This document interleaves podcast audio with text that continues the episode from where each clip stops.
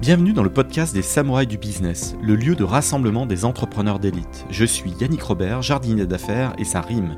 Accompagnez-moi pendant une bonne demi-heure de concentrer de jus de cerveau et transcendez votre start-up et les projets dans lesquels vous vous investissez. Changez votre destinée et découvrez tous les stratagèmes et autres techniques secrètes qui vous permettront de craquer votre secteur. Place à l'invité du jour. Bienvenue dans ce nouvel épisode des Samouraïs du Business. J'accueille Michael Réau, le CEO de SignUp. Bonjour Michael. Bonjour Yannick. J'ai encore un peu la voix un tout petit peu cassée. J'ai fait un salon euh, où j'étais moi-même exposant, ma première exposition en tant que, que peintre, hein, entre guillemets. Je, je, peins depuis euh, 15 mois avec les, différents confinements, avec mes filles, tout ça. J'y ai pris goût et j'ai fait mon, mon salon sous ma marque euh, Yaniro. Donc euh, j'ai un peu la voix cassée. trois jours de, de rencontres, de discussions. Et, et euh, je voulais attaquer l'épisode en te disant que j'ai fait un épisode récemment, un peu par, par hasard, parce que je t'ai parlé en juillet. Euh, on a déjà abordé le, le, thème de la, de la veille économique avec quelqu'un qui, qui a monté euh, Geotrend. Est-ce que, ça te, est-ce que, ça te parle? Voilà. Alors j'imagine que le secteur est très grand. Je sais que tu travailles avec des grandes marques comme Thales, FH, Colas, donc je pense qu'il y a de la place pour tout le monde. Mais Michael, est-ce que tu peux nous, nous pitcher comme ça en 30 secondes euh, la vision que tu, que tu as pour ton projet Et puis, bah, qu'est-ce que c'est SignUp? Eh bien, SignUp, c'est une société qui a euh, démarré il y a 16 ans, d'abord en R&D.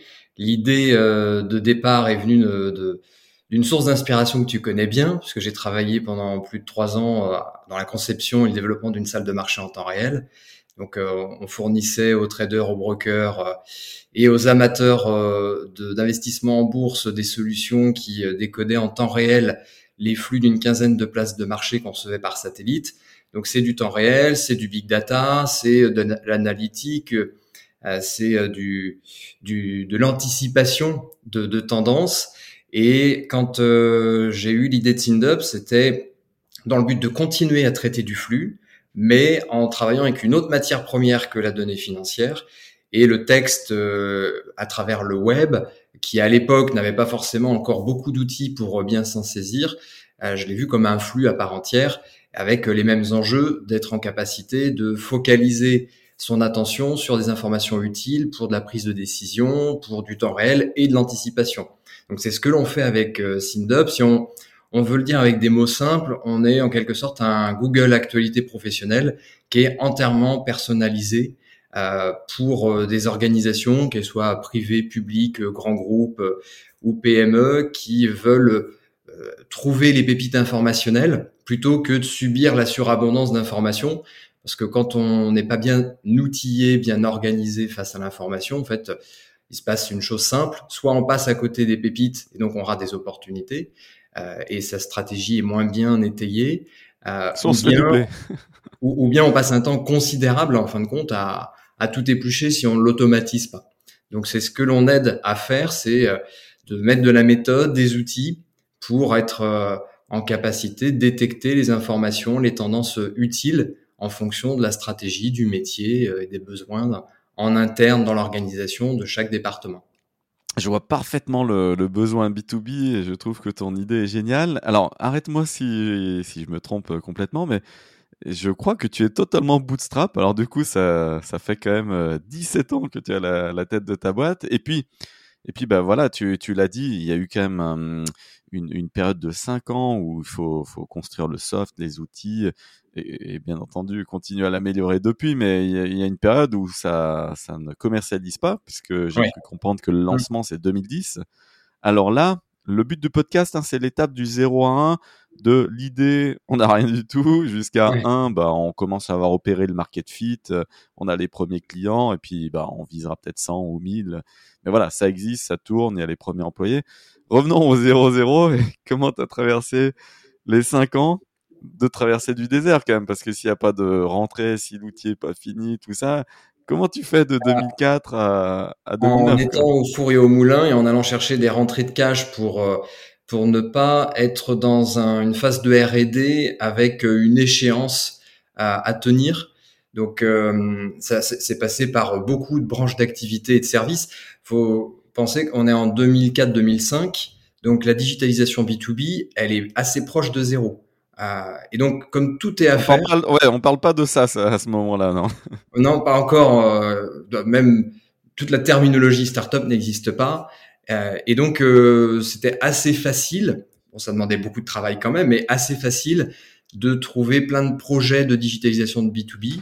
Euh, et donc, euh, il y a eu plein de, de solutions de d'extranet, de e-commerce qui ont été euh, proposées en, en Presta. Et puis, d'autres d'autres produits que Sindup qui ont été alimentaires dans les premières années, qui ont généré un cash flow assez rapidement. Je ne vais pas forcément rentrer dans les détails parce que j'ai participé à la création d'une dizaine de business euh, qui sont euh, différentes boîtes ou branches d'activité, mais toujours focalisé sur B2B euh, et digital. Que t'as après spin-offé ou juste pour les, comme on est écouté par d'autres entrepreneurs, des gens qui veulent monter leur boîte, et c'est, cette construction de petites muses, on va dire, ou, ou de side business, ou, ou peut-être même de, de vrai business, et je parle de spin-off, voilà, qui ont vécu leur vie euh, à part. Ouais, c'est exactement ça. Juste quand même en quelques détails, comment tu, comment tu le réussis, parce que des fois, on peut aussi se défocaliser, mais là, j'ai l'impression que tu as bien imbriqué tous les trucs, et tu as, voilà, as eu la, la persévérance, la ténacité d'aller au bout. Les, les premières années sont un peu des années Far West, où euh, il faut euh, vraiment miser sur plein de d'approches parallèles pour que chaque fin de mois euh, le cash permette de, tenir. Mais une fois que on trouve un certain équilibre financier, que le produit est commercialisé, de d'être en mode Far West dans une même structure, c'est pas très sain. Donc il y a eu ensuite une période pendant quelques années de spin-offage. Je sais pas si le le, terme est compréhensible, mais en tout cas de sortie de branche Je t'autorise, c'est bon. Association avec euh, des associés qui, euh, qui ont construit après leurs propres équipes. Euh, et puis. C'était un studio, un startup studio avant l'heure, j'ai l'impression. C'est un peu l'esprit startup studio. Et puis finalement, Sindup est resté dans le véhicule de départ pour en faire une structure pure player de la veille stratégique, de l'intelligence économique, au fur et à mesure qu'on a trouvé notre marché sachant que c'est un marché qui a mis du temps à mûrir. Euh, il a été scindé en deux euh, quelques années plus tard avec le social media monitoring qui euh, a pris son envolée, c'est-à-dire la veille spécialisée sur les réseaux sociaux, la, la relation client 2.0, la gestion de marques sur Internet. C'est devenu un marché à part entière, plutôt piloté par la communication digitale. Et nous, on est resté. Dans l'univers de la finance de marché, je, je fais un petit une petite pause ici. Je connais Sésame, par exemple, qui, bah, qui gratte tout ce qui tourne sur les réseaux, notamment principalement Twitter, parce qu'il y a des tweets qui font décaler les marchés financiers et, ils vendent exclusivement aux, hedge funds, aux asset managers. Donc c'est une petite niche, quoi. Ouais, ouais, avec pas mal, euh, je crois, chez eux de, de, prestations de services. Et puis il y a des plateformes pure player qui euh, sont vraiment du logiciel, du SaaS et qui, qui se sont spécialisés là-dessus. Nous, on est resté sur une approche très 360 euh, degrés, veille stratégique, et plutôt dans la prise de décision, l'intelligence économique. Donc, on adresse euh, toutes les directions métiers, y compris la direction générale, sur cette problématique de, surinformation, de prospective. Euh, on alimente les processus métiers avec des insights euh, pour parler de, veille commerciale, qui est un peu le cas d'école, euh, on, on, aide à la génération de leads grâce à une veille sur le web, les réseaux sociaux et des bases de données. Alors ça, c'est un point dont on parlera. Euh, ça, ça m'intéresse, la, la, lead gen comme ça pour les équipes commerciales avec de la, de la veille. Ouais. Mais euh, ce que j'aimerais quand même décrypter, c'est tu, tu as quand même opéré un, un, pivot. Tu parlais du trading spontanément au début, puis c'était ton idée de de, on va dire, euh, digitaliser les salles de marché ou je sais pas, enfin en tout cas de les, de les aider. À quel moment tu prends conscience qu'il y a un marché euh, certainement encore plus gros par ailleurs, euh, avec d'autres corporates, toi, que, que des, des acteurs banquiers d'affaires C'est, c'est, t'as le, as le switch quand là? le, la conviction que toutes les entreprises auraient besoin d'une solution comme celle-ci, elle a été assez forte dès le départ. Mais pour autant, les PME n'avaient pas encore la maturité pour euh, mettre du budget sur du logiciel SaaS euh, pour mieux gérer l'information. Ça a beaucoup évolué depuis, mais il a fallu quand même quelques années. Et du coup, on s'est concentré en termes de roadmap produit sur euh, la capacité à répondre à des appels d'offres sur le CAC 40, SBF 120, où on a découvert un peu sur sur le terrain qu'il y avait déjà un marché un peu historique, un peu caché, qui n'était pas trop présent sur le web, qui passait beaucoup par du porte-à-porte, du réseau de, de, consultants. Et il existait des outils de veille d'intelligence économique, mais qui étaient très peu exploités. C'est-à-dire que le, le, COMEX avait un peu son, son Big Brother, avait à cœur d'avoir ce genre de solution, mais l'exploitait pas vraiment. Euh, et il n'y avait pas de dimension euh, d'intelligence collective, euh, de, de, transversalité, de, de solutions adaptées aux directions métiers. C'était assez secret, très très cher et sous-exploité. Et donc, on est venu avec une solution transparente en termes de modèle de prix, en SaaS, donc sans installation dans les locaux de l'entreprise, ce qui était aussi un contre-pied à l'époque, et puis sur une démarche très euh, ouverte de vulgarisation avec des retours d'expérience, des use cases, des témoignages d'utilisateurs. Euh, donc on a changé un petit peu la culture de, de ce marché euh, avec cette approche. Et puis c'est qui d'ailleurs les premiers gros clients que tu convertis au tout départ de l'aventure un des un des gros clients historiques qui me vient à l'esprit, c'est le groupe RATP parce que eux ont commencé à utiliser SynDup à l'époque de la version bêta en 2009 en freemium. Génial ça, comme euh, bêta-testeur. C'était vraiment les tout débuts et, et aujourd'hui, euh, c'est tout le réseau de veille euh, en interne qui est équipé sur des enjeux stratégiques et voilà, ils utilisent massivement l'ensemble des fonctionnalités. ça a été un, des premiers grands groupes à, à s'équiper et à grandir en fait avec la solution, ce qui a été aussi un, une de, nos forces en laissant le temps euh, pour que le produit puisse mûrir, c'est d'intégrer dans notre stratégie produit les feedbacks euh, utilisateurs avec d'ailleurs une, une méthodo et des process en interne qui euh, maintenant sont bien éprouvés. Euh, donc parfois on fait des retours d'expérience à d'autres boîtes en SaaS pour en permanence passer au crible toutes les remontées utilisateurs, les, les organiser d'une certaine façon qui nous permettent de voir se dessiner une roadmap à court et long terme, et donc d'avoir un produit qui en permanence s'adapte à la demande du marché. Le côté euh, bootstrap, c'est quelque chose euh, que tu avais euh, acté dès le départ ou pas? Alors, je, à ma très humble échelle, toi, je, je retombe sur un article du 2 mars 2012, le, journal des entreprises. Et je vois Sindop cherche à lever 700 000 euros, mais en même temps, je vois que tu tu n'as pas forcément déroulé, donc tu as gardé le, le, côté euh, autofinancement, que je trouve génial, hein, soit dit en passant, mais, mais euh, du coup, euh, sur le côté euh, actionnarial, voilà, est-ce que tu avais la volonté de, de, garder les manettes ou, ou tu avais bah, initié cette levée puis... C'est cyclique, c'est cyclique, il y a des périodes où euh, je me suis mis en mode recherche levée de fonds, parce que même si ça n'aboutit pas toujours, c'est de toute façon un exercice hyper sain.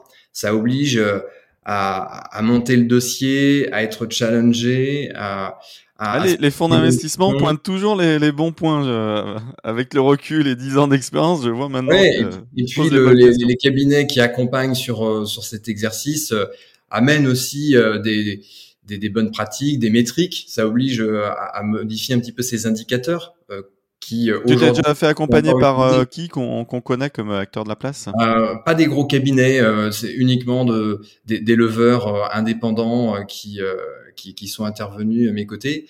Et, et donc les méthodes de levée de fonds, enfin, en tout cas les, les indicateurs clés, on les a conservés dans le pilotage de l'entreprise sur le business et, et la stratégie. Donc on y gagne de toute façon à, pratiquer cet exercice. Alors le but, malgré tout, quand euh, à chaque fois on s'est lancé dans cette dynamique, c'était de lever. Euh, mais on n'a pas été au bout. Euh, je pense que c'est dû à plusieurs raisons. Euh, déjà, notre position sur le marché, comme je disais tout à l'heure, on, on, a souhaité ne pas forcément aller là où les fonds auraient souhaité qu'on se positionne parce que c'était le moment où il y avait beaucoup de cash qui circulait. Et on a plutôt travaillé sur une vision long terme qui d'ailleurs euh, aujourd'hui est en train vraiment de, de, prendre en taille de marché une amplitude beaucoup plus euh, importante. Donc on regrette pas d'avoir fait ce pari. Euh, et puis euh, il y a aussi effectivement. C'est un bon choix finalement. C'est comme ça qu'on construit les, les, meilleures boîtes. Hein bah, c'est ce qu'on espère en tout cas de, de, faire de faire du bon job et, et d'avoir un produit qui fidélise depuis maintenant plus de dix ans des clients qui sont passés encore la semaine dernière sur sur notre salon annuel pour nous dire qu'ils étaient ravis de l'évolution du produit, de l'accompagnement. Donc, ah, c'était quel event? Parce qu'effectivement, les, les, salons repartent. Ça y est, on, on enregistre le 14 septembre de 2021, donc c'est bon, l'économie revit. Et c'était quel euh, salon? Ça a démarré très tôt cette année, puisque le salon avait lieu la semaine dernière pendant trois jours. Euh, c'était euh, un, c'est un salon multiple, hein, e-expo, Documation et Digital Workplace. C'est trois salons qui ont fusionné. et donc c'est un peu notre événement annuel sur le marché de la veille et l'intelligence économique. Tu parlais de Geotrend tout à l'heure, ils étaient présents, on s'est croisés à plusieurs reprises. Donc euh, voilà, on a pu euh, revoir un certain nombre de clients que on suivait à distance depuis quelques mois et qui reviennent euh, de plus en plus nous voir sur le terrain où on va dans leurs locaux et, ça fait plaisir à tout le monde.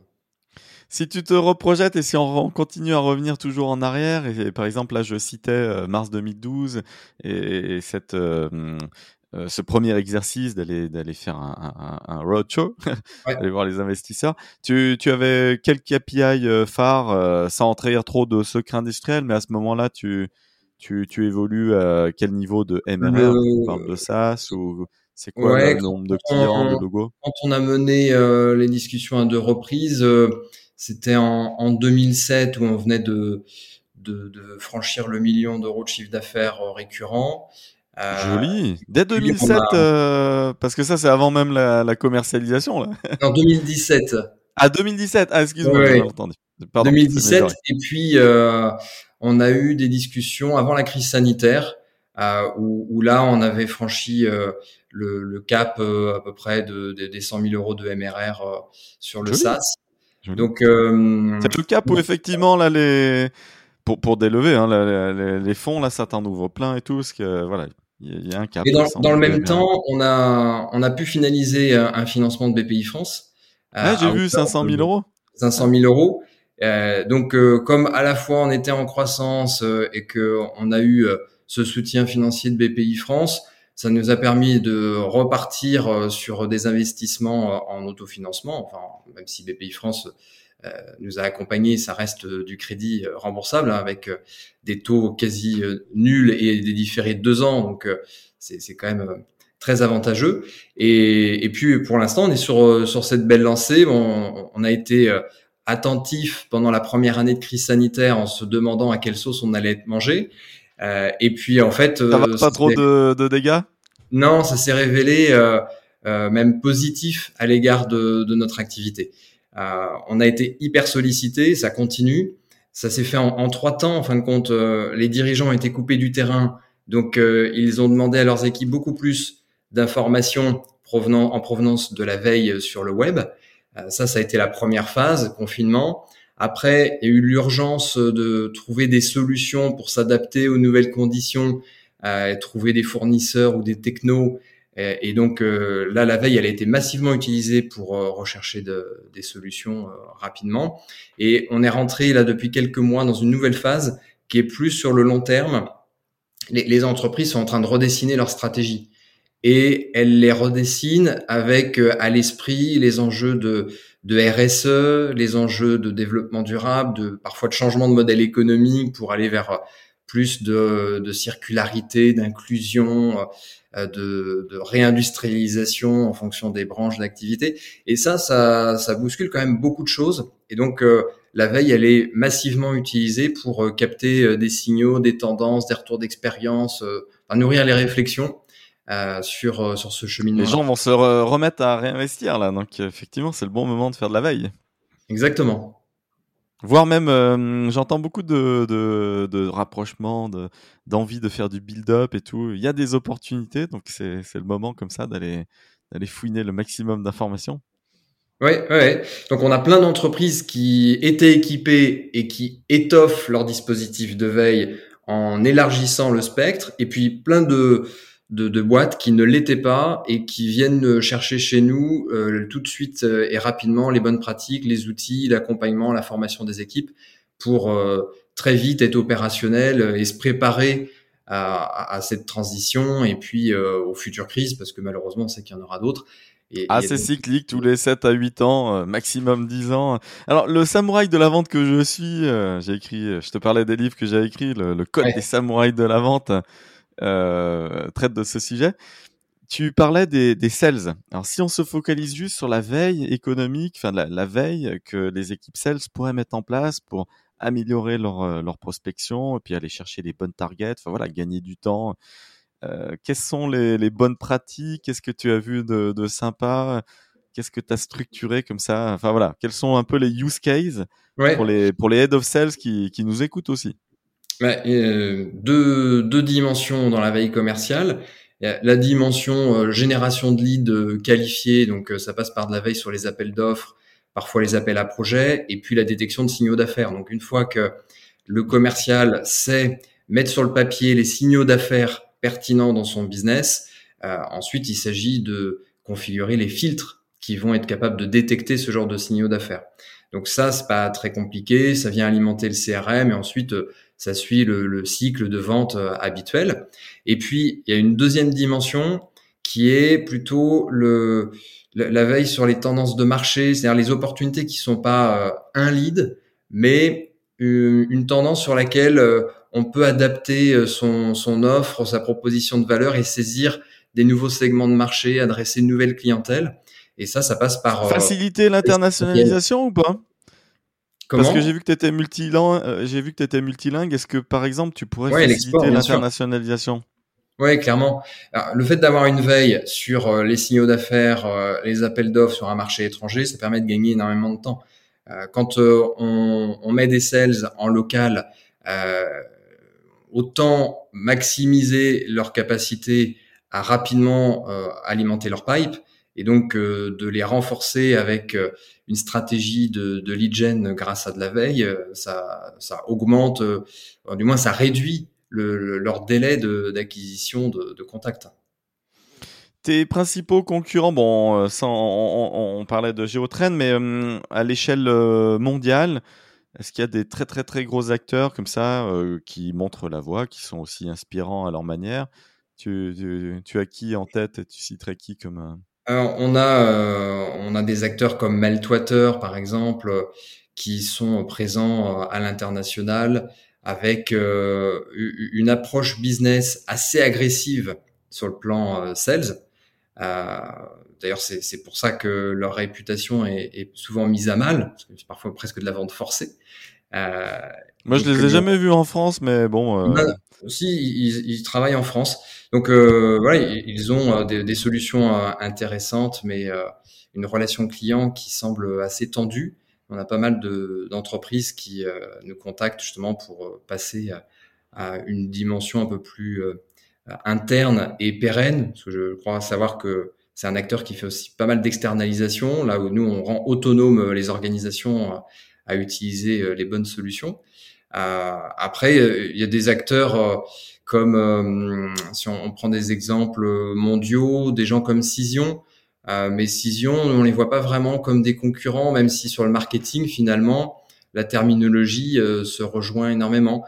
En, vérité, ils sont plus sur le, volet relations presse, c'est-à-dire veille RP, les retombées presse, et social media monitoring, l'analyse de la voix client à travers le digital. On est souvent en, cohabitation chez des comptes euh, communs et ça se passe bien. C'est-à-dire qu'ils vont déployer au niveau du service communication et nous, on va être plutôt au niveau de la, de la stratégie, d'innovation. Euh, donc, euh, on a beaucoup de concurrents finalement qui sont des, confrères avec qui on, peut se retrouver dans les mêmes entreprises sans, sans litige de budget. La, structuration de ton équipe, comment ça se passe? Est-ce que tu as, bah, j'imagine, euh, beaucoup de, de techos euh, C'est assez équilibré en réalité parce que euh, on a un accompagnement euh, qui est assez important chez nos clients. C'est-à-dire que des outils comme les nôtres qui ont énormément de fonctionnalités et de possibilités de personnalisation, l'enjeu c'est de bien les utiliser. Donc on a évidemment la partie tech et R&D qui est le nerf de la guerre parce que le produit évolue en permanence, mais on a aussi Ouais, et puis on a aussi le pôle euh, support, formation, assistance et euh, le pôle euh, sales qui en réalité euh, est presque plus un pôle de consulting avant-vente que de, de vente pure, parce qu'il y a beaucoup de conseils en avant-vente sur des projets de, de veille. T'es passé récemment sur BFM, j'ai vu que tu annonçais des, des, nouvelles recrues et que l'équipe grossissait, donc c'était cool. C'est quoi comme impact d'ailleurs le, le, passage sur BFM Toujours difficile à mesurer. ouais, c'est cross-canal, donc oui. On en entend parler dans les discussions sur le salon. Plusieurs personnes nous en ont parlé la semaine dernière. Donc, on, je pense que c'est c'est principalement vu euh, par aussi les réseaux sociaux, les relais euh, via l'écosystème qui nous connaît. Après, euh, forcément, il y a des personnes qui ne nous connaissaient pas, qui nous ont découvert par ce biais-là, mais ça, on n'est pas capable de le mesurer aujourd'hui. Hein. Oui, c'est de la notoriété, c'est du temps long. Toi, en tant que CEO, j'aime bien poser la question, c'est quoi tes pain points? Voilà, on est mi-septembre 2021, euh, euh, tu es à la tête d'une boîte qui a 17 ans, qui a pivoté, qui met tes, hum, points de blocage, tes réflexions euh, stratégiques, là, mi-septembre 2021, c'est quoi? Notre sujet du moment, c'est comme, en fait, on veut grossir comme toute boîte, et la question, c'est pourquoi on veut grossir, hormis générer plus de cash et de valorisation. Euh, c'est pas suffisant. On est dans une période où tout le monde a besoin de sens, euh, les équipes et les CEO y compris.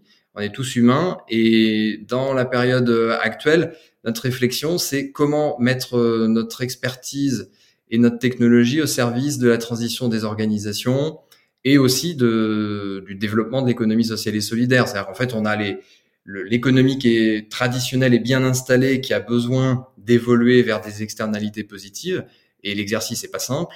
Donc euh, il faut de la stratégie, de l'insight, euh, il faut de la veille. Et puis l'économie sociale et solidaire qui prend petit à petit son envol, qui a pas forcément tous les budgets pour s'équiper de solutions comme les nôtres. Et donc il faut trouver euh, là des modèles d'affaires qui permettent malgré tout de les accompagner. Donc là c'est vraiment notre réflexion de, de, de, la période qu'on traverse. On a déjà pas mal de, de pistes et de réponses, mais il faut il faut persévérer, il faut aller plus loin. Euh, si dans deux ans, on, avait euh, la majorité de, notre portefeuille euh, projet axé sur la transition, on serait ravi. Si tu voulais faire x5 par exemple sur ton ARR, ça, nécessiterait quoi comme Bon, j'imagine une plus large équipe, mais est-ce que tu devrais cibler telle ou telle zone géographique particulièrement avec des investissements ou pas?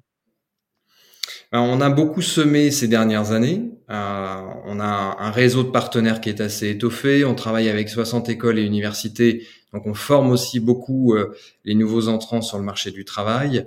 Euh, on travaille énormément comme ça en écosystème, en réseau. Donc pour accélérer en croissance organique, je pense qu'on a beaucoup à faire. C'est-à-dire qu'on est bien identifié dans pas mal d'écosystèmes comme un partenaire de confiance et une solution fiable pour capter les informations utiles à la prise de décision. Et donc, il faut qu'on soit en capacité, au fur et à mesure qu'on nous sollicite sur euh, finalement des, des, nouveaux enjeux, des nouvelles problématiques, à, à être force de proposition et à, à, démultiplier les retours d'expérience, parce que ça, c'est générateur de business, euh, puisque c'est un marché qui continue de mûrir. Donc, euh, plus on fait témoigner des, des, des, use cases, tu parlais de BFM TV on avait le témoignage d'une belle entreprise euh, qui est DS Smith. Euh, bah voilà, là du coup c'est une entreprise qui vient avec sa problématique sectorielle, euh, ses, enjeux et qui explique de manière très concrète comment la veille au quotidien l'aide à, grandir et, à gérer la complexité, l'incertitude, la transition.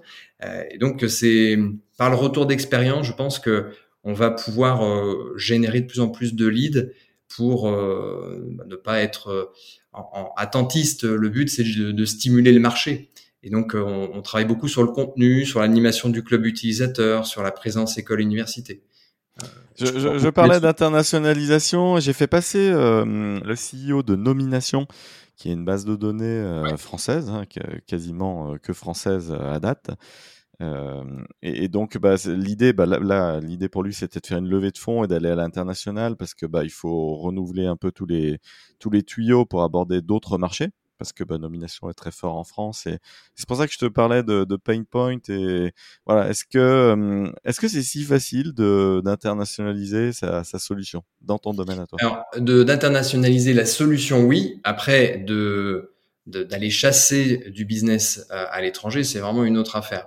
Nous, on a une plateforme qui est déployée euh, auprès de 125 000 utilisateurs dans 110 pays. Donc, euh, nos clients, qui ne sont pas tous en France, mais quand même majoritairement, euh, nous déploient dans leurs filiales. Et donc, que ce soit les sources d'information ou l'interface utilisateur, ça fait déjà longtemps qu'on l'a internationalisé parce que c'est une feature qui est obligatoire sur, sur notre business.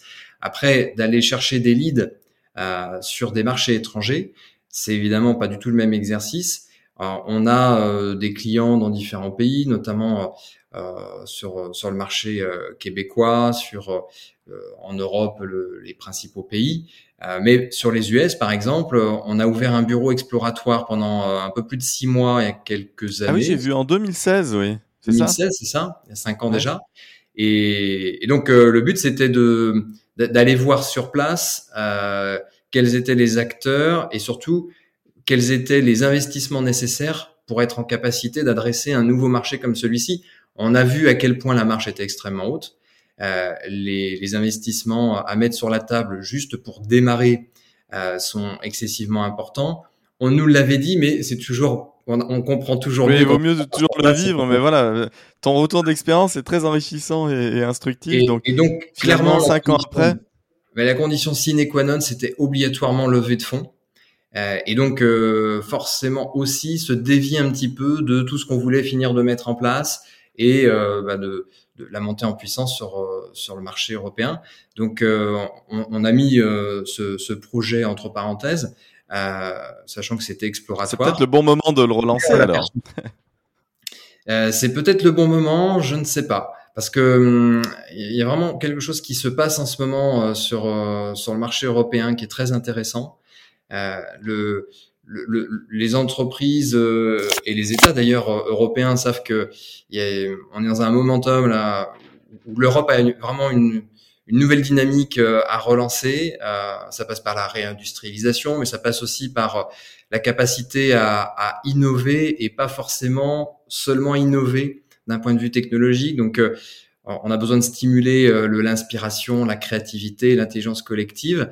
Et en ça, la veille euh, est un outil qui est, bien identifié euh, par euh, tous les acteurs et tous les cabinets de conseil. Et donc, on a besoin d'être bien mobilisé pour répondre à, cette nouvelle aspiration, sachant que je crois qu'on sait plutôt bien le faire. Donc, on va essayer déjà de, répondre à cette, demande croissante de stimuler l'intelligence collective et, et, passer sur des modèles d'organisation apprenante en Europe. Je sais que le podcast sert beaucoup. Euh, il y a des mises en relation, et je suis le premier à les faire, euh, entre les, les CEO qui sont passés sur le, sur le podcast. Il y a toujours des synergies. Tu as cité à un moment donné euh, le terme de partenariat stratégique. Alors, c'est peut-être le moment de lancer la perche à, à, tous les CEO qui nous écoutent. Avec quel type de, de, de boîte tu pourrais bien performer et, et, et évoluer, et voilà, et, et co-brander une offre ou un truc Alors, voilà. fonctionne, ce qui fonctionne hyper bien, mais qui est, qui est déjà éprouvé, parce qu'on a testé plein de modalités de partenariat diverses et variées. Et ce qui fonctionne, c'est le co-développement auprès du client, où on amène euh, le, la technologie de veille et les bonnes pratiques de veille combinées avec euh, un partenaire qui a une expertise sectorielle ou métier. Euh, et donc, il est euh, un peu euh, le, le, pont entre euh, nos solutions, notre expertise et le besoin sur le terrain et au quotidien chez le client.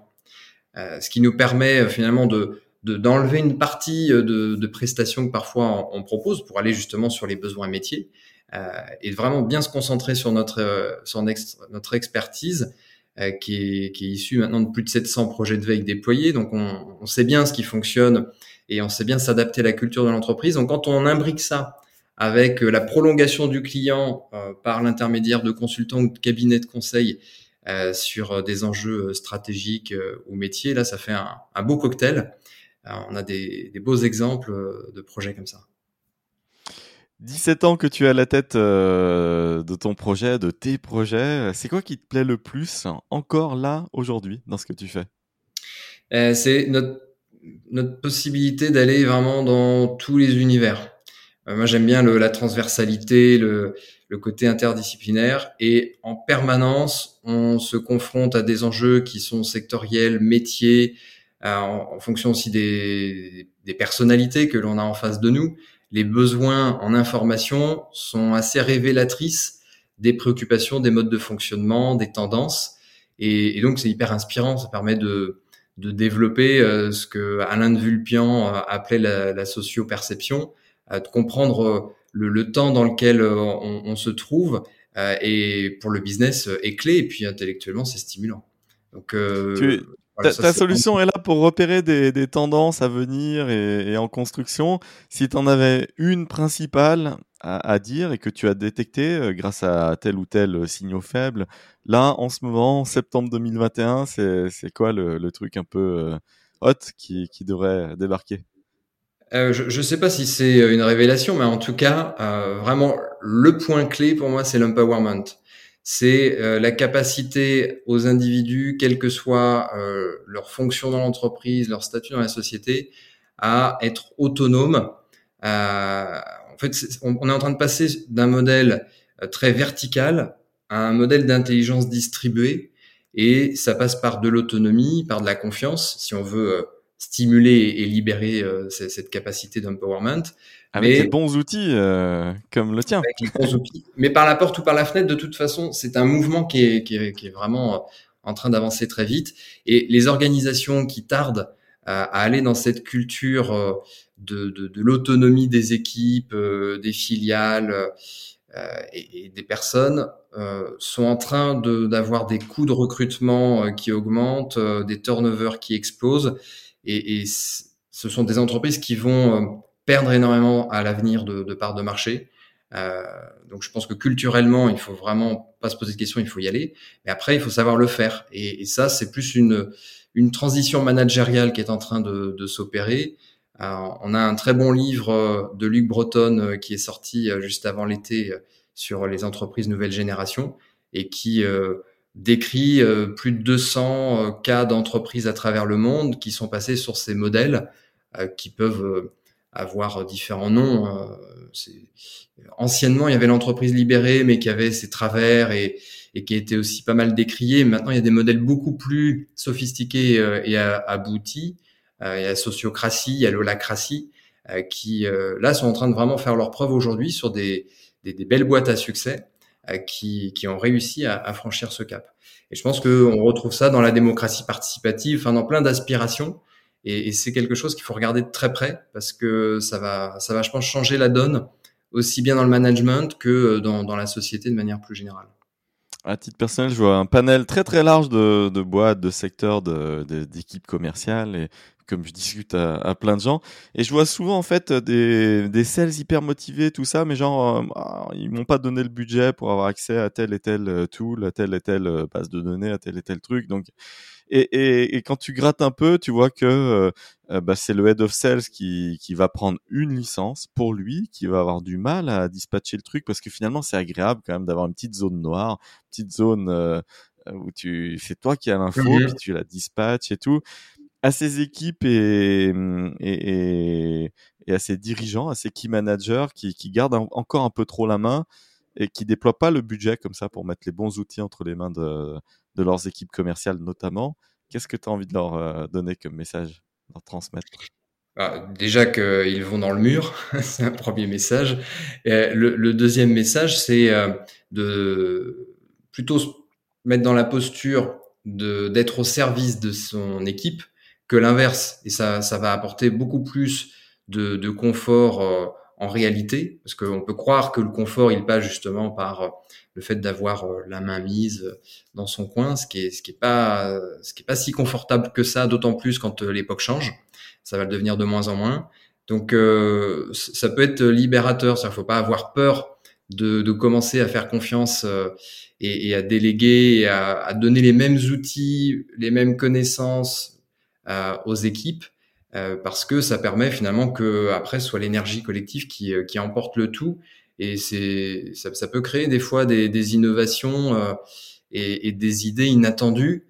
Euh, c'est relativement simple si on regarde les supercalculateurs aujourd'hui. Euh, le plus gros supercalculateur, c'est celui qui s'appuie sur euh, une approche euh, peer-to-peer décentralisée. Euh, la somme de plein d'ordinateurs qui se sont connectés ensemble pour conduire des calculs notamment dans le domaine de la santé, a dépassé, je crois, de dix fois le plus gros supercalculateur qui est un, un monobloc. Euh, sur l'intelligence collective, c'est exactement le même phénomène. Si on s'appuie sur de l'intelligence distribuée, où tout le monde est en capacité de pouvoir innover, euh, entreprendre euh, des, des, initiatives, expérimentées, tout d'un coup, ça décuple la, la puissance de calcul. J'aime bien cette image que tu donnes pour finir cet épisode, euh, Michael, euh, quelle médaille de bronze, d'argent et de d'or C'est un peu la, la, méthode Booster Academy. Euh, tu, tu, tu, peux te, te, te placer euh, pour fin 2023, on va dire la grosse louche euh, dans deux ans. Et puis si, si, si, si toute cette histoire de pandémie est terminée, en termes de d'ARR, voilà, médaille de bronze, d'argent et d'or, qu'est-ce que tu aimerais viser au, mieux dans deux ans? Ben, au risque de te surprendre, je, j'ai appris ces dernières années à ne plus trop calculer de cette façon-là, parce que les objectifs euh, euh sont pas toujours atteints et euh, ils ne peuvent pas dépendre que d'un indicateur unique. Euh, euh parce que encore une fois, la question c'est, c'est pourquoi faire? C'est-à-dire que si on fait trois fois, cinq fois notre ARR dans deux ans, la satisfaction, est-ce que ce sera juste d'avoir atteint un score? Ou d'avoir produit quelque chose euh, d'utile qui a un impact euh, sur lequel on se dit euh, on a bien fait de le faire. et donc c'est d'ici deux trois ans, ce que je voudrais, c'est plutôt que toutes les externalités, on parle de plus en plus d'impact, on travaille sur sur ces notions-là avec notamment les acteurs de la finance sur d'autres d'autres projets dans lesquels je m'implique. Euh, plutôt que d'avoir un seul indicateur unique et financier, c'est euh, d'avoir une, une palette d'indicateurs, euh, y compris sur les externalités, euh, que ce soit sur le plan environnemental, sur le plan social, sociétal.